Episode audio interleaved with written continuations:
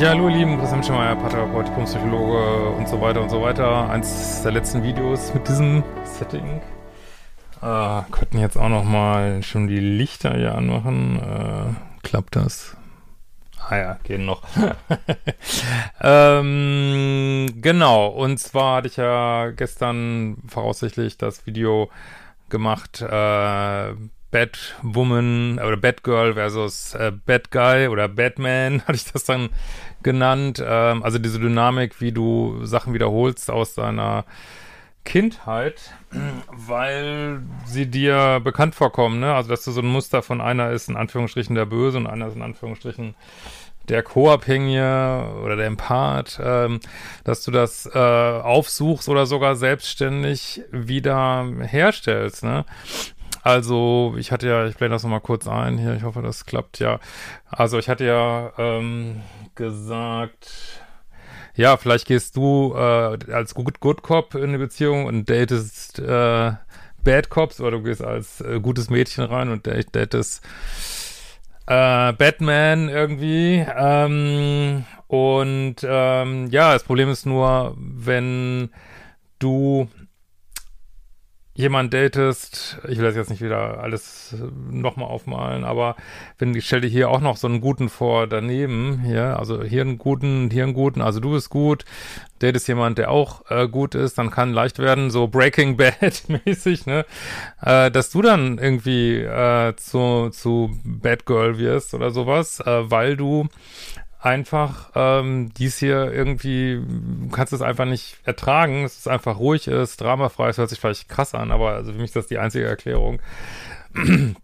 äh, dieses ruhige, äh, stabile und wirst dann äh, zu Bad Girl und äh, ja, machst gleich den armen Mann so ein bisschen fertig, während vielleicht, du vielleicht vorher selber fertig gemacht wurdest, ne? Und ich denke, dass ähm, also aus diesen Gründen, weil wir diese Rollen wechseln können, sollte man auch vorsichtig sein mit so Begriffen wie Narzisst und so. Wer weiß, was man selber alles macht, wenn man endlich mal jemand Nettes gefunden hat und äh, datet den und ob man sich dann selber im Griff hat, ne? Haben viele nicht, die mir schreiben, ne? muss ich ganz ehrlich sagen.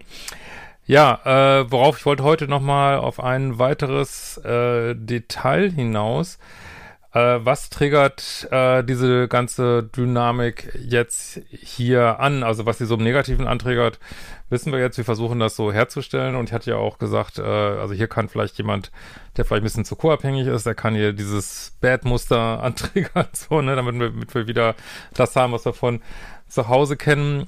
Aber es gibt noch ein wirklich sehr unangenehmes Detail, was das auch antriggert. Nämlich, wenn du eine äh, Kindheit hattest, die, soll ich mal sagen, sehr mit bedingter Liebe, wenn überhaupt Liebe, also, also eine Liebe, die bedingt war oder unter Bedingungen war oder die ähm, sehr unstet geflossen ist, ähm, dann und du keine unbedingte, also nicht an Bedingungen geknüpfte äh, Liebe kennst, dann kann auch sein, dass dich, dass da jemand wirklich geordnet, nicht mal co-abhängig oder irgendwas, jemand einfach nur wirklich super geordnet, äh, nicht nur einigermaßen lieb und nett, kann sogar in seiner Polarität sein und der dich, ähm, ja, malen wir es nochmal rein, der dich, ähm,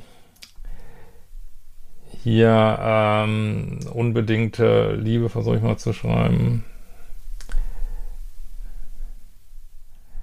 Also der dich unbedingt liebt, äh, also eben nicht so wie deine Eltern dich geliebt haben, kann auch sein, dass allein das schon das Muster antriggert, dass man sagt, boah, da komme ich überhaupt nicht drauf klar, kann ich nicht verarbeiten, unbedingte Liebe, kenne ich nicht, weil das ist nicht so einfach, wie wir denken.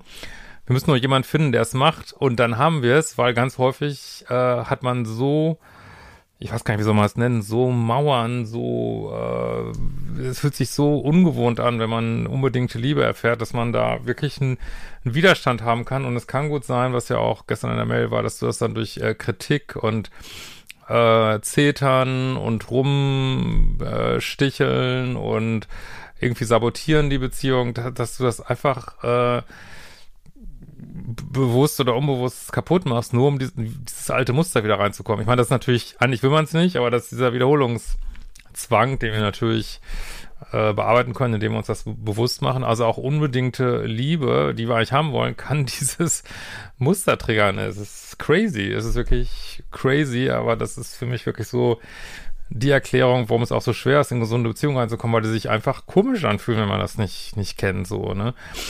Und ähm, ja, und zu jemand, der jetzt seinen Shit together hat, wenn es hier jemand ist, der eigentlich echt ganz cool ist, den kannst du auch echt vertreiben damit, ne? Und wenn das richtig unbewusst ist, dann äh, vertreibst du ihn und sagst dann wieder, ja, war ein Narzisst. Äh, also ist jetzt übertrieben, aber muss schon ein bisschen mehr dazu kommen, dass man das sagt, glaube ich. Aber hat er vielleicht irgendwann keinen Bock mehr und sagt, ich habe keinen Bock mehr auf deinen ganzen Kram, deine Spielchen und dann sagst du, ah, siehst du wieder, wieder Scheißerfahrung, obwohl man sich das ja irgendwo selber kreiert hat, ne? Futter zum Nachdenken, würde ich sagen. Denk mal drüber nach. Äh, super spannendes Thema, weil das kann wirklich der Dealbreaker sein, dass du ähm, ja dein Muster auflöst. Mach die fucking Kurse, da ist auch nochmal vieles sehr detailliert beschrieben und ähm, ansonsten alle anderen freue ich mich auch, äh, wenn du meinen Kanal ab abonnierst, ähm, wenn du mir vielleicht ein super, also ein Thanks Button da lässt oder äh, die Kanalmitgliedschaft ist auch eine sehr nette Art, mich zu unterstützen. In diesem Sinne, wir sehen uns bald wieder. Thank you.